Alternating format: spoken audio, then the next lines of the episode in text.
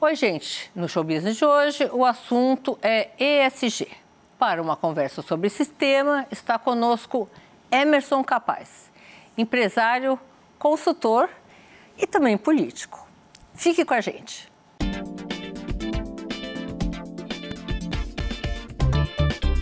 Empresário, consultor e político, ele desenvolveu sua carreira primeiro na iniciativa privada depois na área pública a convite do governador Mário Covas. Hoje, ele enfrenta uma agenda ambiental. Vamos falar agora com Emerson Capaz. Emerson, bem-vindo. Ainda estou cumprimentando assim porque claro. vai que pega. Claro, claro, está certíssima. Estamos aqui conscientes, né? Ah, me conta um pouquinho sobre essa, esses novos desafios que você está enfrentando. Me fala um pouquinho sobre essa tua agenda ISG. Primeiro, muito obrigado, agradeço o convite, é um prazer estar com você hoje aqui. Na verdade, a gente tem que olhar hoje, a, a maior prioridade de todos os países do mundo deveria ser essa agenda ambiental, econômica e social. Só que ela acaba não acontecendo, por uma série de coisas. Você, por exemplo, aqui no caso do Brasil, dificilmente você vê nos candidatos a presidente que eles tenham construído um programa que inclua uma agenda ambiental, econômica e social. Você não vê. Então, eu tomei essa decisão. E se vê não é o que cumpre. Exatamente. É, às vezes é para inglês ver só, né? Para brasileiro ver. Para brasileiro ver. Quando você olha, nós estamos passando para trás como um dos países que mais desmata, que mais não preserva a, a sua área ambiental, Mata Atlântica. Então, esse é um problema. O Brasil deveria ser exemplo. Nós somos o patinho feio. E aí eu tomei essa decisão, construímos alguns meses atrás um grande evento chamado a Nova Agenda Ambiental, Econômica e Social do país, onde várias ONGs, entidades, empresários foram discutir quais são os potenciais do Brasil do próximo século. E nós temos um potencial gigantesco. Nós podemos ser a grande potência verde do próximo milênio. Porque o Brasil tem a floresta amazônica, o Brasil tem empresários que cada vez estão mais conscientes, temos área, energia solar crescendo, energia eólica crescendo e bombando todos os segmentos podem se aproveitar disso, mas o Brasil acaba deixando para trás. Então, essa é uma agenda importante. Uh, Emerson, é, tem, tem uma, uma. Pelo menos eu penso um pouco assim: a nossa imagem é muito pior do que nós realmente somos. Né? Uh, em termos de gases de efeito estufa, o Brasil produz 3% do que existe no mundo. China e Estados Unidos juntos, 50, né? É isso. Ah, você acha que dentro dessa, desses problemas que, políticos e, e, enfim, uma falta de comunicação ou, enfim, coisas enviesadas ditas, nós, nós deixamos, abrimos uma porta para o mundo nos atacar, inclusive para boicotar produtos nossos. Claro. Né? uso essa porta, essa brecha, que não corresponde, na minha opinião, na realidade. Realmente existe desmatamento, desmatamento ilegal, e isso tem que ser combatido. Eu acredito que vai ser combatido cada dia mais, com mais ênfase e com publicidade em cima do combate. Ah, como combater também essa, essa falta de informação no mundo sobre o que a gente faz aqui? Primeiro, nós nos comunicamos muito mal, né, Sônia? Muito. Muito. A gente não sabe vender as coisas boas que o Brasil tem.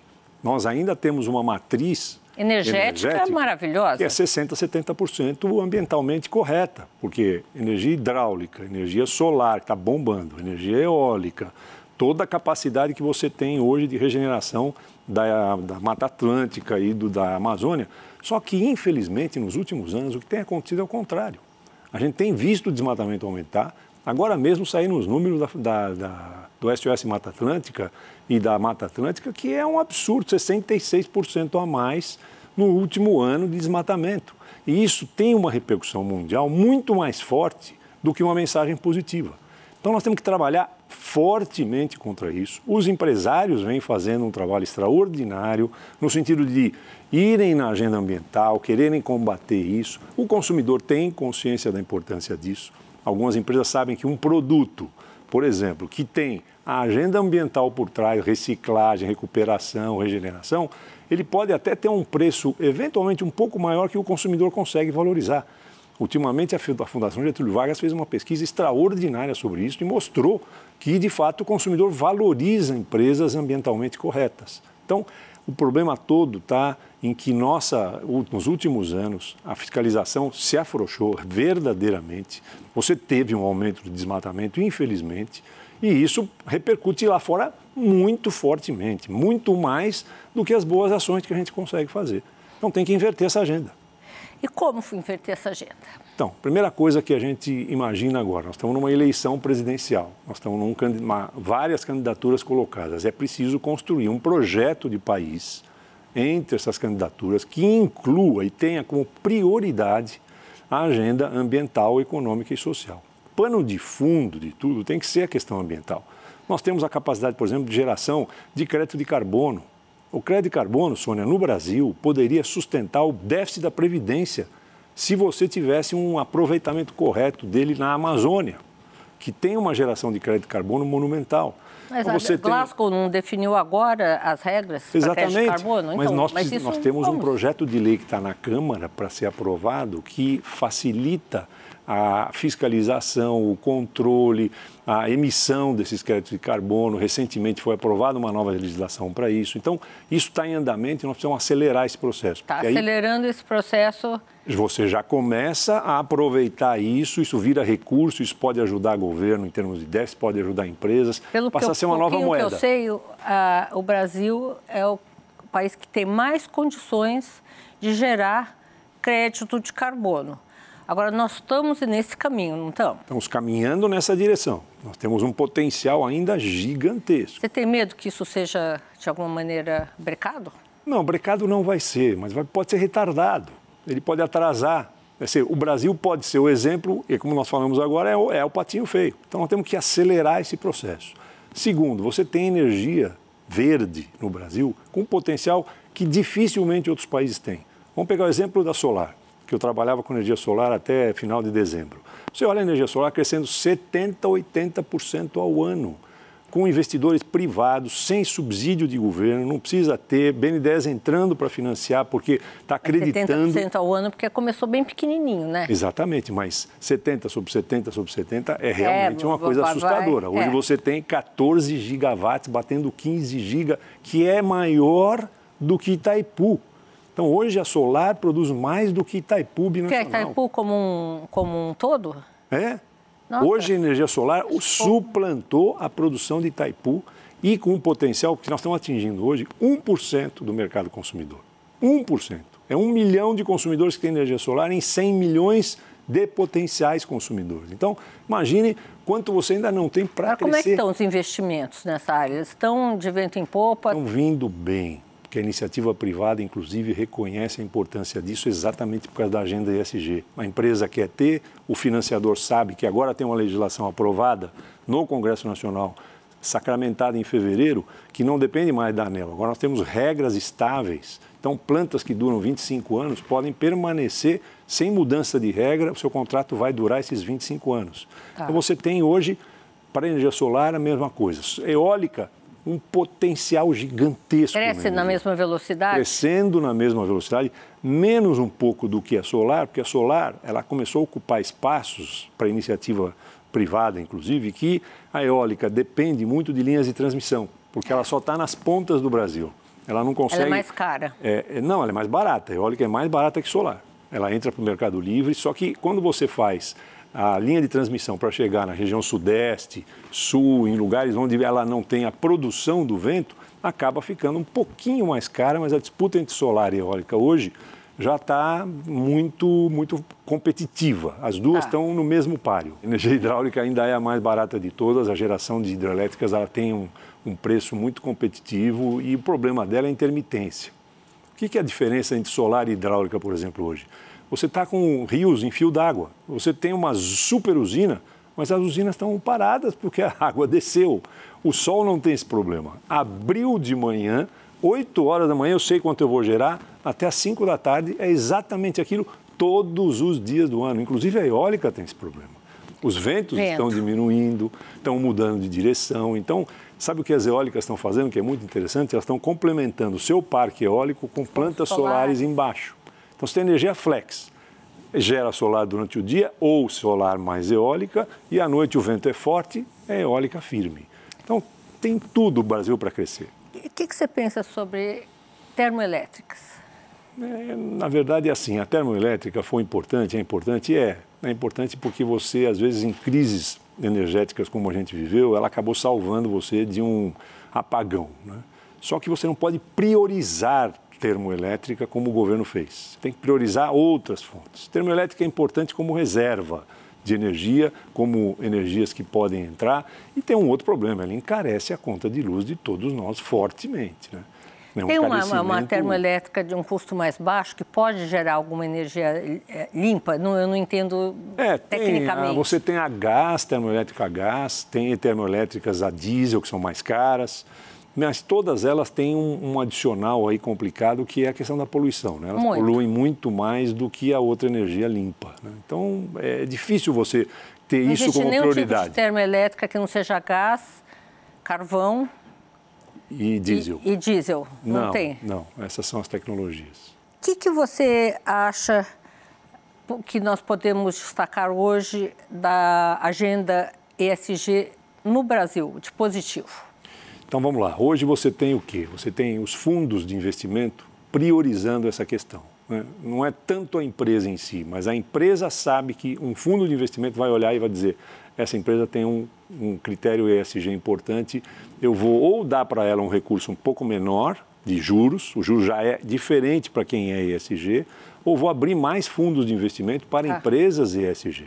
Então, isso foi o motor do processo todo de mudança de postura empresarial postura empresarial acabou mudando e começou a perceber que também para o consumidor final isso é importante. É, o consumidor hoje olha. Olha, a vê, embalagem vê, analisa, analisa, quer saber. Então você tem empresas emblemáticas que hoje valem a pena. Você fala, puxa, é um pouco caro, mas essa empresa eu sei que ela fez isso, fez na Amazônia, faz bioeconomia, que planta lá no, na Amazônia, recupera da Amazônia e traz. Então eu acho que isso tudo está mudando bastante no Brasil.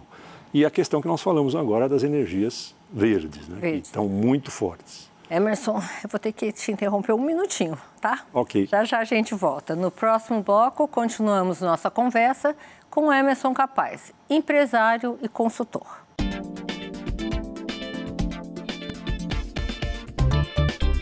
Voltamos com o nosso entrevistado, Emerson Capaz, empresário e consultor. Emerson, aqui no intervalo estamos conversando sobre o lixo, né? Ah, a pauta verde, floresta, floresta sustentável, verde em pé, enfim, tem muito apelo, inclusive emocional, né? Uhum. O lixo, que é tão importante, ele é desprezado porque quem quer salvar o lixo? É, verdade. Ah, você foi o, o, quem impulsionou a lei de resíduos sólidos. Foi relator, impulsionou, brigou para isso a, a, a vingar. Me conta um pouquinho sobre o que você fez e a situação hoje. Você veja, Sônia, eu em 98, que fui deputado federal, fui eleito depois de ser secretário do governo Covas, fui para o Congresso Nacional, com uma visão empreendedora. É difícil você ir para o Congresso sendo empresário, não é uma coisa fácil. E peguei duas coisas que eu achava extremamente importantes. Uma delas aprovou, e foi a nova lei das SAs, eu fui o relator e ela existe até hoje, mudou o mercado de capitais no Brasil por causa da nova é lei das SAs. E a segunda, logo em seguida, foi a relatoria da Comissão Especial da Política Nacional de Resíduos. Passei um ano e meio discutindo isso com empresários, gente, catadores. Fui para Minas ver os catadores como trabalhavam, construí com CNI e tudo Fizemos a política prontinha na comissão especial, ela entrou em votação, o PT foi contra. Na época foi muito difícil de convencer o PT, porque eles não tinham sido relatores. Tem uma coisa em Brasília que a gente conhece que é difícil de comentar isso, mas é chato, que chama ciúme de homem. Não tem nada pior em Brasília do que ciúme de homem por Acho que não, mundo, né? É, de todo mundo, mas de homem lá é muito difícil. E essa, esse ciúme acabou fazendo com que a Política Nacional de Resíduos, que ia ser aprovada em 2002, ficasse na pauta das comissões, pronta para ser votada. Não foi votada, foi votada 10 anos depois. Mas entrou, foi implementada e a minha semente plantada lá deu resultado. Nós temos uma Política Nacional de Resíduos. Hoje, temos um projeto mais avançado de zerar lixões, acabar com lixões, fazer a coleta seletiva. Agora, a implementação disso é muito difícil. Os pequenos municípios e médios municípios têm uma dificuldade muito grande de acabar com o lixão. Lixão é mais fácil você jogar o lixo lá do que separar. Mas qual é a dificuldade? Em alguns casos, por exemplo, é o seguinte: você fala para o consumidor final, separa o lixo, faz a separação e a gente faz a coleta. Quando você não consegue fazer a coleta separada, porque você tem que fazer a coleta sedimentada, encaminhar isso para, os, para a reciclagem e aí você volta a ser matéria-prima. E em alguns casos, o lixo é energia. Então, energia, energia também. Energia, o lixo, Mas, você, então, através qual, de usina, qual a gera dificuldade? energia. A dificuldade é que você não consegue hoje fazer isso de forma. Tem problema ambiental, em muitos casos, para gerar energia através do lixo, o dióxido que solta, o gás. É, é poluente a questão? É, a questão ambiental para queima de lixo e transformar em energia não é uma coisa fácil, você tem que fazer uma boa análise ambiental disso. E, o processo é, é poluente. Agora, você pode é, jogar isso para longe, queimar, não sei. Não, não, não você tem queima jeito, né? ele e o que você solta, se o processo é corretamente feito, você só solta é, fumaça e não tem poluição. Tá. Então, isso tem tecnologia para isso hoje, começou a ser feito já. Você tem o gás metano dos aterros, que também gera energia.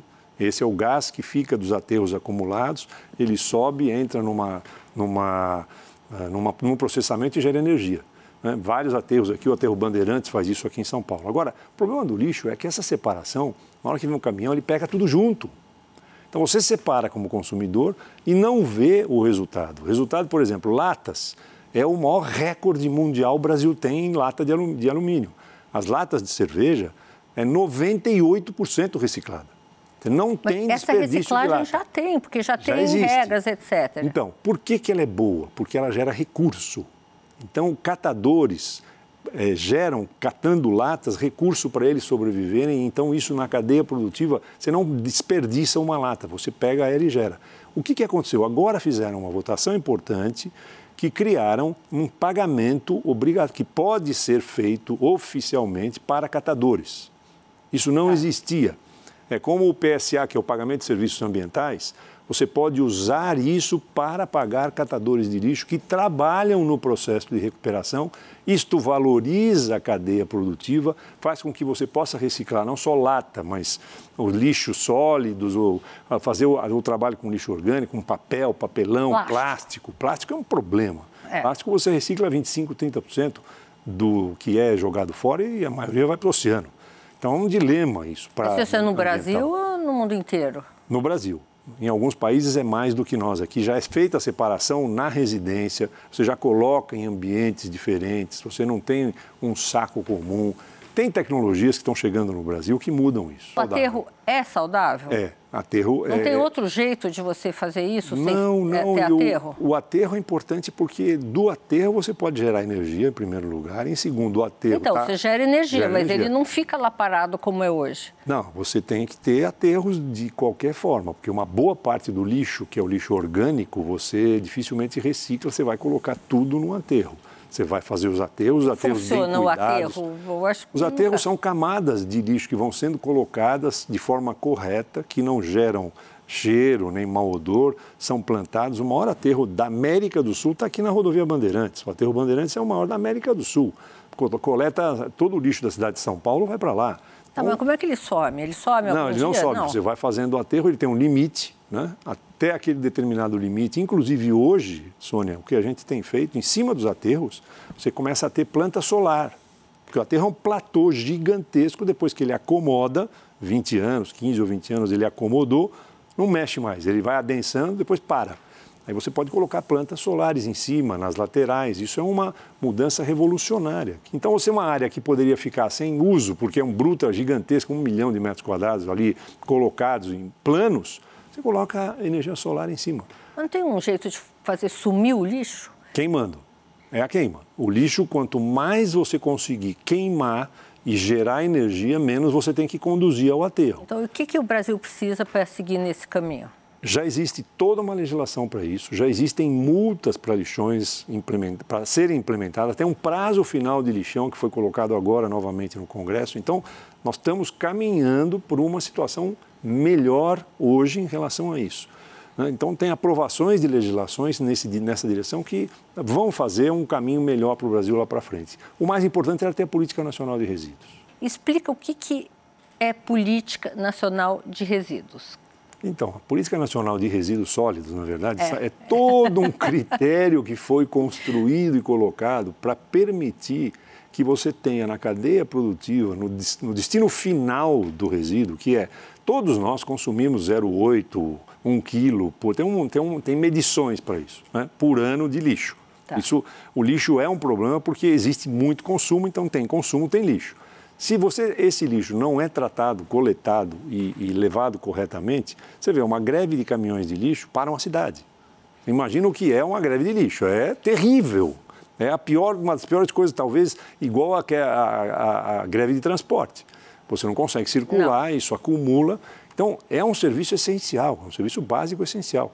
O que você precisa é, com a política, é a começar a valorizar essa cadeia, porque existe valor embutido em todo o processo de lixo. O que é esse valor embutido? Porque lá você tem o alumínio, a lata, o papelão, que voltam a ser matérias-primas. Isso é o que nós chamamos de economia circular, Sônia. O que é economia circular? É aquela que é igual à natureza, nada se perde dentro dela. E o que, que precisa? Você precisa de uma campanha nacional para conscientizar, campanha de conscientização, per percepção das pessoas, por exemplo, em várias prefeituras já foi obrigado agora na nova política que foi aprovada a cobrar uma taxa mínima de coleta de lixo nas cidades no Brasil todo. Alguns prefeitos não têm coragem de fazer isso, mas precisa fazer. Né? O prefeito de São Paulo agora mesmo anunciou que vai fazer uma cobrança da taxa de coleta de lixo, porque essa taxa permite você fazer todo o trabalho co correto e, ao mesmo tempo, fazer a coleta seletiva, separar, dar emprego para pessoas que precisam desse emprego. Engraçado, por que, que as pessoas uh, não se incomodam de pagar várias taxas Exatamente. e uma taxa para coletar o seu lixo? Alguém pensa no lixo que gera? É. Né? Uma taxa é para coletar lixo, ninguém quer. Ninguém quer. E você tem uma outra questão importante, Sônia, que é o consumo consciente. Né? Isso é uma coisa que vem crescendo muito. Existe uma capacidade de institutos aí que estão trabalhando a cabeça do consumidor para que ele conscientemente saiba o que, que ele faz com o seu lixo? Como é que ele trata? Como é que ele separa? Corretamente comprar menos coisas com embalagem, saco plástico, por exemplo. Tem coisas que consegue levar e aí põe. Você já vai na farmácia, compra um remédio desse tamanho, ele põe num saco gigantesco. Gigantesco. Eu já recuso. Eu falo, não, não quero esse saco. Quero Pode guardar, é. não preciso, entendeu? Então, são detalhes, mas é isso aí, uma cadeia toda que muda completamente. E aí a educação do consumidor. Eu tenho um dado que eu quero explorar com você um pouco no próximo bloco uh, que eu não sei se é verdadeiro ou não, mas 30% da produção alimentícia no Brasil vai para o lixo? Não responde agora, tá? Um minuto. No próximo bloco tem mais conversa com Emerson Capaz, empresário e consultor. Não saia daí.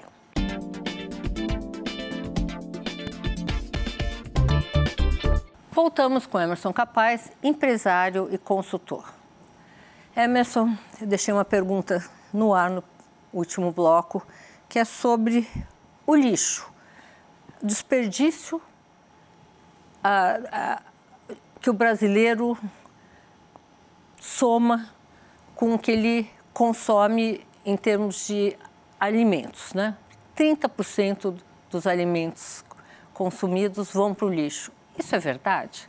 É, infelizmente é, viu, Sônia? Você tem um terço da produção alimentar e do consumo de alimentos que acaba sendo desperdiçado, vai para o lixo. E olhando o Brasil. Isso é muito, mas é isso, muito esse número não é pode ser no alto. mundo inteiro. Tem se tentado fazer um trabalho de redução disso, mas não é uma coisa tão fácil. E no Brasil, se você imaginar o Brasil hoje, com fome, miséria, as pessoas você passando alimenta fome. todo mundo com fome. Você alimentaria. Você começa, por exemplo, na feira livre. Olha numa feira é livre o que, que acontece quando termina a feira. Se você pegasse todas as feiras livres do Brasil e já tivesse um trabalho de conscientização na feira livre, ó, acabou a feira, vem alguém lá, antes de você jogar no lixo, vai vir alguém recolher isso para fazer comida para pessoas que necessitam. E dá para você fazer, porque é muita sobra. Né? Fora o que eles levam de volta, é muita sobra em feira. Eu, às vezes, de um passo... projeto para. É, é, incrível, dava para alimentar todo mundo. É 30%. Com, É muito. Com fome. Agora, distribuição disso que é outra complicação, então, né? Isso envolve uma cadeia toda que você pode liderar pela sociedade civil. Seria interessante fazer esse trabalho na sociedade civil organizada. Tem ONGs e pessoas que estão se mobilizando para isso.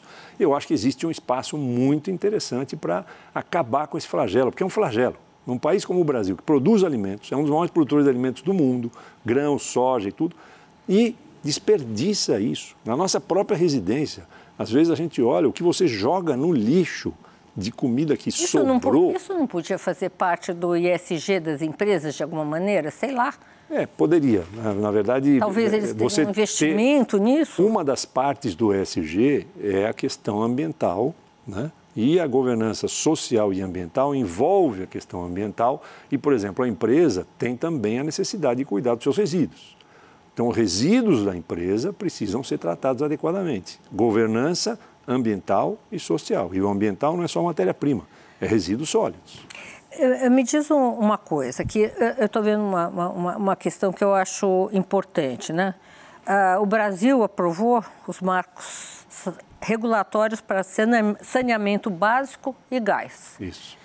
Isso aqui não vai ajudar? Está ajudando muito. Esse marco regulatório do saneamento é extremamente importante, Sônia. Isso está, primeiro, gerando investimentos enormes na questão do saneamento, questão de esgoto. Por que tão tarde? É, por que, que 85% da população brasileira não tem saneamento básico? Porque isso, isso precisava ter sido feito muito antes. Muito antes. Esse marco geral do saneamento né? Ele é chocante, trouxe, né? É chocante. Esse número é chocante. Ele agora trouxe a iniciativa privada para competir, comprar saneamento, comprar empresas de saneamento, fazer uma parceria público-privada com empresas de saneamento como Sabesp e outras que já acabam com isso. Você fala de 80% que não tem, mas é, é muito mais é, grave isso lá na região norte e nordeste. Aqui você tem uma evolução, você vê o que está acontecendo no Rio Pinheiros.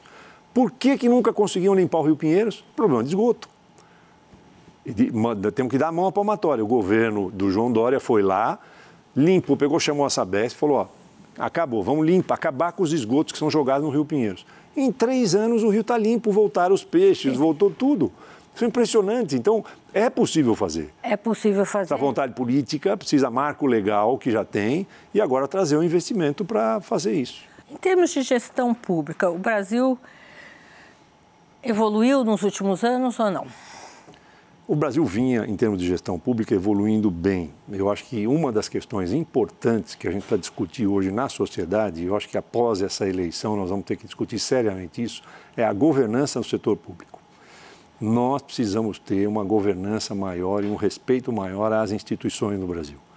As instituições, infelizmente, Sônia, estão sendo destruídas por dentro, em muitos casos, os vários ministérios e instituições, você não percebe, mas elas estão sendo destruídas ou é, preenchidas com gente com, que não tem competência para estar à altura dessas instituições. Existem instituições no Brasil que são a governança do setor público.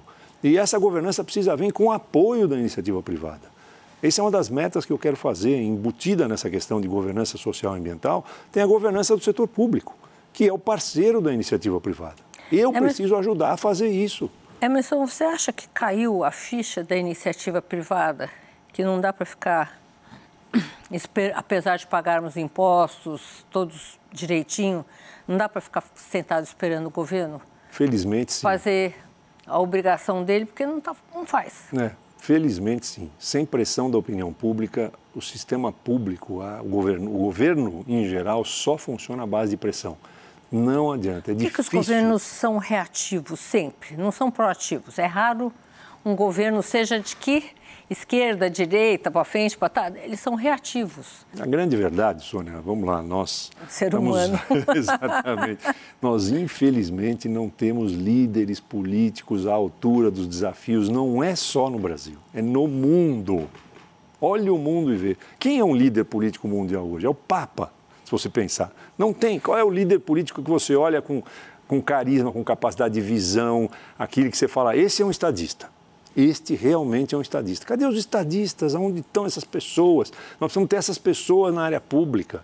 Inclusive hoje no Brasil, as pessoas abandonam a política porque falam política é nojenta. Eu não quero entrar na política. Não! O Brasil não sai de onde ele está se não tiver valorização da política. da ação política, da coordenação política de alto nível. Não uma coordenação política baixa que a gente, infelizmente, acaba tendo que ver quase que diariamente. É nível, nível de visão de mundo. Eu acho que os empresários têm muito a contribuir com isso. Tem um pouco de medo, e é correto, porque a questão pública hoje ela, ela foi colocada numa posição de vingança, de ou está comigo ou você é contra mim. E isso é muito ruim para o Brasil.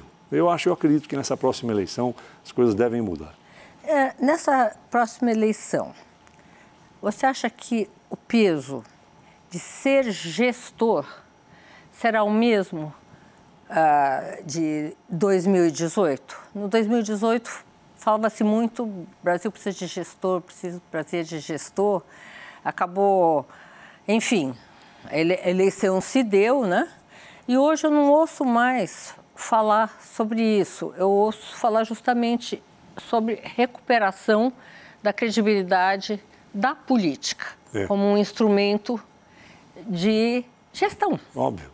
No fundo, a gestão é extremamente importante. Não dá para você dizer não, não precisa de gestão. Lógico que precisa, só que a gestão não é decisiva na eleição. Ela não, eh, por exemplo, hoje, essa eleição é uma eleição da empatia.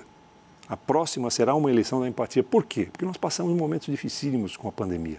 A pandemia acabou com todos nós, fragilizou todo mundo. As pessoas querem alguém no Estado que proteja, que saiba entender, que tenha a visão de mundo que ele quer. A proteção de Estado você defende a proteção do Estado? Em, em, alguns casos, por exemplo, o SUS, vamos pegar o exemplo ah, o do SUS. O SUS é maravilhoso. O SUS é o herói nacional hoje, em pesquisa qualitativa, ele aparece como o grande herói nacional. Você não via isso lá atrás. E o não. SUS salvou a vida de milhões de mas pessoas. Mas isso não é proteção, é serviço, né? Então, mas é um serviço do Estado que tem que ser prestado com competência. E aí, o cidadão comum que não tem acesso à saúde privada, ele vai lá e, e aquilo lá é uma proteção para ele, ele consegue se salvar. Então, é preciso entender que hoje essa eleição... Educação são, seria educação, proteção. Educação, importantíssimo. Segurança, vamos pegar segurança. É. Cadê? Onde está o Estado na questão da segurança? É violência todos os dias. Então, é uma eleição que não vai priorizar a gestão, mas não dá para ter uma boa, um bom presidente que não saiba gerenciar o país. Não dá.